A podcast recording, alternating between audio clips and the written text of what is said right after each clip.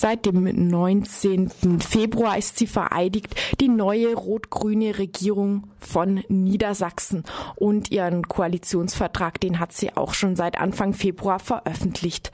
Darin ist auch ein Kapitel dem humanitären Bleiberecht gewidmet, das die neue Regierung einführen möchte.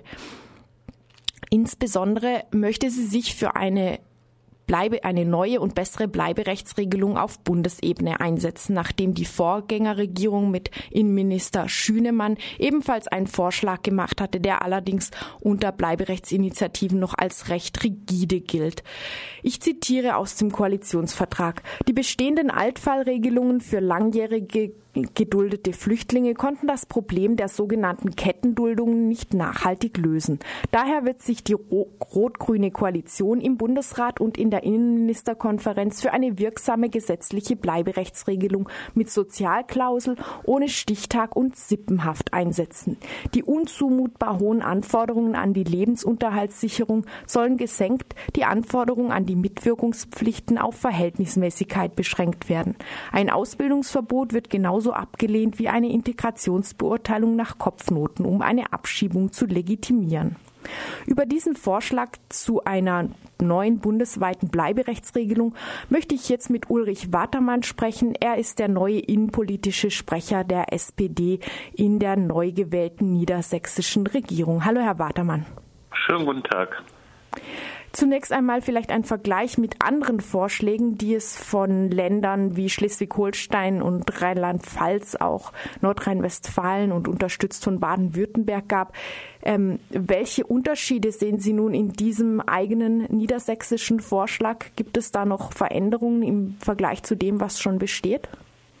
Also ich glaube, die Vorschläge aus Niedersachsen bestärken das, was in den anderen genannten Bundesländern schon als Vorschlägen da ist. Die Ursache dafür ist ja eindeutig. Wir spüren tagtäglich in unseren Entscheidungen vor Ort, dass wir Abschiebungen haben bei lang geduldeten und eigentlich voll integrierten Mitmenschen. Und äh, das ist unerträglich, weil wir auf Bundesebene keine gescheite Lösung hinkriegten, weil gerade Niedersachsen zu den großen Blockierern gehört hat. Auch hoffe ich mir, dass wir jetzt große Schritte nach vorne gehen können. Mhm. Schauen wir uns die Vorschläge näher an, die im Koalitionsvertrag zur Realisation nun angekündigt sind. Ähm, eine Sippenhaft soll vermieden werden, was die Chance auf ein langfristiges Bleiberecht für Flüchtlinge angeht. Was ist darunter zu verstehen? Wie werden Straftaten angerechnet werden oder nicht angerechnet werden? Ja, wir haben ja gerade in Niedersachsen, ich bin auch Mitglied im Petitionsausschuss gewesen und bin es auch weiterhin ganz oft erleben müssen, dass voll integrierte Kinder und Jugendliche, Ehefrauen darunter litten, dass der Mann straffällig geworden ist und damit die ganze Familie darunter gefallen ist. Das äh, ist unzumutbar. Gerade noch in den letzten Tagen nach der Wahl ist in meinem eigenen Wahlkreis eine Abschiebung unter diesen Voraussetzungen erfolgt. Das ist äh, nicht human, das ist inhuman und das wollen wir verhindern. Und deshalb muss klar sein, es muss um jeden Einzelnen gehen und nicht äh, die sogenannte Sippenhaft ziehen. Äh, das ist äh, etwas, was unter der Regierung äh, McAllister mit dem Innenminister Schünemann leider anders praktiziert wurde. Deshalb hat Niedersachsen ja auch alle liberalen Forderungen, die gekommen sind, auf Bundesebene das Gesetz in dieser Hinsicht zu ändern, verhindert. Und äh, ich hoffe mir jetzt, dass wir dort einen anderen Weg anschlagen. Mhm. Wie sieht es denn mit den Straftätern, mit den sogenannten selbst aus? Gerade Flüchtlinge laufen ja öfter als ähm, Staatsbürger, deutsche Staatsbürger Gefahr, zu Straftätern zu werden, weil sie zum Beispiel auch ausländerspezifische Straftaten äh, begehen können. In manchen Fällen, wenn sie noch nicht am, im Asylverfahren sind, zum Beispiel die Verletzung der Residenzpflicht ist ein Beispiel für eine solche spezifische Straftat. Ähm, manche Straftaten sind auch geringfügig, wie zum Beispiel Schwarzfahren. Wo soll dann da die Grenze sein für Straftaten, die bleiberechtsrelevant sind? Gibt es dazu auch schon Pläne? Da gibt es noch keine Pläne, aber ich glaube, wir müssen da ganz deutlich äh, Punkte einziehen. Ich habe ähnliche Fälle erlebt, äh, gerade wie ich schon berichtet habe aus dem Petitionsrecht.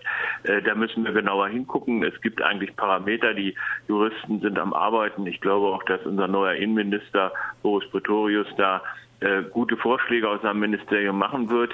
Äh, es muss klar sein, aber es muss auch deutlich sein, dass wir genau das verhindern wollen, dass die diese kleinen Punkte, die dann da eine Rolle spielen, jetzt nicht äh, in diese Situation gebracht werden. Ganz oft sind es ja auch die Fragen, warum hat uns einer verschwiegen, welcher Nationalität er wirklich angehört. Mhm. Ich glaube, hier muss man, wenn man humanitär denkt, auch darüber nachdenken, welche Ängste und Sorgen darin vorgehen. Wir selber haben durch unsere Regelungen dazu beigetragen, dass Kettenbildungen stattgefunden haben. Jetzt haben wir auch dafür Sorge zu tragen, dass wir das äh, zu einem vernünftigen Abschluss bringen. Mhm. Ähm, ein Punkt, den Sie fordern, ist auch eine Sozialklausel in der Bleiberechtsregelung. Ähm, nur ganz allgemein gefragt, was ist darunter zu verstehen? Hier muss man natürlich ganz besonders äh, die Fragen von Zusammengehörigkeit von Familien betrachten. Man muss äh, äh angucken, wie oft wir doch voll integrierte äh, junge Menschen haben, die in Vereinen, die in ihren Dörfern, in ihren Stadtteilen voll integriert werden. Also wir haben auch auf die sozialen Gesichtspunkte zu achten. Und äh, das heißt zum Beispiel aber auch, dass wir äh, gerade in der Frage von Beschäftigungsverbot anders damit umgehen müssen. Mhm. Ähm die Lebensunterhaltssicherung ähm, war bisher unter dem Vorgänger Innenminister Schünemann eine sehr ähm, anspruchsvolle Forderung, die, er schlug eine Bleiberechtsregelung vor, nach der der, Aufent äh, der, der Lebensunterhalt für ein ganzes Jahr gesichert sein musste. Das heißt, die Flüchtlinge mussten eine Arbeit vorweisen, die ihnen für ein Jahr den Lebensunterhalt sicherte. Wie stellen Sie sich nun die ähm, Lebensunterhaltssicherung oder die Anforderungen daran vor? Das muss man noch genau gucken, wie man es genau regelt. Der Witz an der Geschichte in der alten Regierung war ja, dass man vorher äh, drastisch erstmal äh, Beschäftigung eingeschränkt hat mhm. und dann gesagt hat, so, jetzt kannst du starten, jetzt komm mal schnell mit äh, Vorschlägen. Und ganz oft haben wir doch äh, und wissen wir doch, dass in unseren Beschäftigungsverhältnissen zunehmend prekäre Beschäftigungsverhältnisse zu Hause sind und äh, kein Unternehmen, was vielleicht auch gerade erst äh, sich neu am Markt etabliert hat, wird solche Garantien geben können. Das ist fern der Wirklichkeit und das kann nur jemand vorschlagen, der selber im warmen Sessel sitzt. Mhm. Eine vollständige Sicherung des eigenen Lebensunterhalts wird unter Ihrer Regierung also wahrscheinlich nicht von den Flüchtlingen verlangt werden, um die Chance auf ein längerfristiges Bleiberecht zu haben. Also es wird so, so gemacht, dass es der Lebenspraxis entspricht. Also das ist sicherlich, dass man darüber gucken muss und dass man auch schauen muss, dass das perspektivisch vernünftig ist. Das ist richtig, aber es muss auch in den Gesamtrahmen unserer Gesellschaft passen. Und da müssen natürlich solche Zusicherungen auch in einem realistischen Maß äh, gestaltet werden. Es geht aber im Wesentlichen darum, dass ich erstmal Arbeit ermögliche, dass ich die Integrationsfragen überprüfe und dass ich äh, mir genauer angucke. Das ist doch beim Bleiberecht das Entscheidende. Wir reden reden über Menschen, die hier schon über viele, viele Jahre sind, die überhaupt keine Beziehung mehr zu ihrer äh, früheren Heimat haben. Äh, und was soll das für, für, uns bringen? Wir klagen über Fachkräftemangel. Wir haben für Qualifikation zu sorgen. Eigentlich muss unsere Devise sein, wir müssen jeden hier behalten, den wir brauchen, auch für unser gesellschaftliches Leben. Und ich finde, da beißen wir uns auch ganz oft in unsere Argumentation. Ich möchte viel für Qualifizierung tun, auch gerade bei äh, Jugendlichen und jungen Menschen und bei Menschen, Menschen, die hier schon lange leben, weil wir zukünftig jede Hand hier brauchen, weil wir eigentlich äh, eher einem, einem Mangel entgegengehen als einem zu viel. Mhm. Kommen wir nun zur konkreten Umsetzung der Bleiberechtsregelung. Diese sollte bundesweit äh, umgesetzt werden, um wirksam zu sein. Ähm, die rot-grüne Koalition in Niedersachsen hat nun angekündigt, sich im Bundesrat und in der Innenministerkonferenz dafür einzusetzen. Und ähm, ein Wichtiger Punkt dabei ist, dass Rot-Grün im Bundesrat seit dem rot-grünen Sieg in Niedersachsen nun auch die Mehrheit besitzt und damit vielleicht die tatsächliche Chance bestünde, einen rot-grünen Vorschlag durchzusetzen. Wird das nun demnächst passieren? Also äh, wir sind gerade gestartet. Wir haben in dieser Woche unseren Ministerpräsidenten gewählt. Die Re Regierung äh, fängt an zu arbeiten.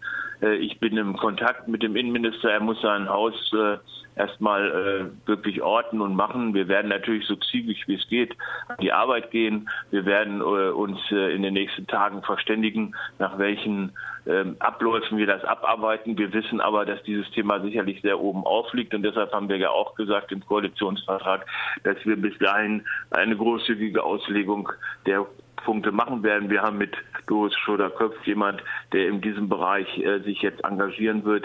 Äh, sie ist berufen von Stefan Weil, sich um diese Themen zu kümmern. Die ganzen Institutionen haben sich jetzt äh, äh, formiert. Die Härtefallkommission soll anders strukturiert werden. Also da haben wir eine ganze Menge Themen an Arbeit, aber ähm, man muss natürlich auch so fair sagen, dass man auch denen, die jetzt anfangen zu arbeiten, zuerst mal auch zugestehen muss, dass sie sortieren, dass sie ihre Arbeitsplätze erstmal einnehmen, dass sie ihr Umfeld organisieren. Äh, und äh, ich glaube, es hilft auch keinem, wenn man dann unter Umständen äh, schnell Schlüsse organisiert, an denen man dann hinterher wieder an der einen oder anderen Stecke Stelle rechtlich nacharbeiten muss. Zügigkeit und Gründlichkeit, das muss die Devise sein. Hm. Also es wird innerhalb von Niedersachsen zu, zunächst eine Art von Übergangslösung geben. Ja, wir müssen natürlich gucken, dass wir, wenn wir eine Bundesratsinitiative starten, dann muss man Partner finden. Die sind jetzt sicherlich eher zu finden als früher. Man muss äh, dafür ein Gesetz erarbeiten. Und ich habe gelernt, in der, gerade in der vergangenen Wahlperiode, wenn Gesetze schlecht vorbereitet werden, auch wenn sie nur als Bundesratsinitiative eingebracht werden und nicht durch den Landtag gebracht werden müssen, sie bedürfen schon einer handwerklich guten Arbeit. Mhm. Äh, und deshalb muss man eben in einer sogenannten Doppelstrategie verfahren, nach innen gucken, gucken, was wir tun können in den momentanen Entscheidungen und nach außen äh, eine gute Initiative im Bundesrat hm. anschieben. Können Sie schon einen ungefähren zeitlichen Rahmen, ähm, Eckpunkte dafür nennen, wann die Initiative von niedersächsischer Seite starten wird? Das kann ich nicht, weil ich Ihnen ja gerade auch gesagt habe, wir sind gerade dabei, diese Woche zu starten. Ich treffe den Innenminister nachher bei einer anderen Veranstaltung. Wir werden natürlich darüber reden, nur, äh, wie gesagt, Mhm. Gründlichkeit gehört auch zum politischen Handwerk. Und da bitte ich auch wirklich darum, dass man in der Politik den Zeitrahmen lässt. Gründlichkeit und natürlich Zügigkeit. Beides wird zueinander fallen und äh, deshalb kann ich jetzt überhaupt noch keinen Zeitrahmen setzen. Wir sind, wenn man parlamentarisch das anguckt, äh, im Innenausschuss das erste Mal verabredet für eine Ausschusssitzung im Niedersächsischen Landtag ähm, im April, weil wir auch durch die Osterferien ein wenig ähm, Tritt fassen müssen. Aber ich bin sicher, die Regierung arbeitet durch, zügig, gründlich, schnell und gut.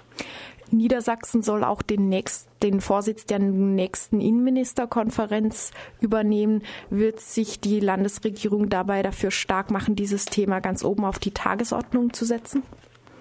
Neben den vielen anderen Themen sicherlich auch da. Das äh, übernimmt ja der Innenminister direkt äh, von seinem Vorgänger diesen Vorsitz. Äh, der wird sicherlich in nächster Zeit dann auf ihn übergehen. Es gibt eine Menge Themen, angefangen vom Verbot der NPD bis eben auch zu dieser Frage.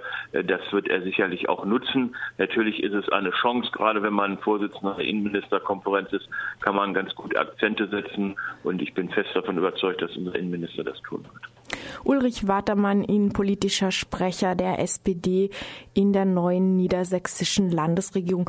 Vielen Dank für diese Informationen zur geplanten Änderung der Bleiberechtsregelung auf Bundesebene.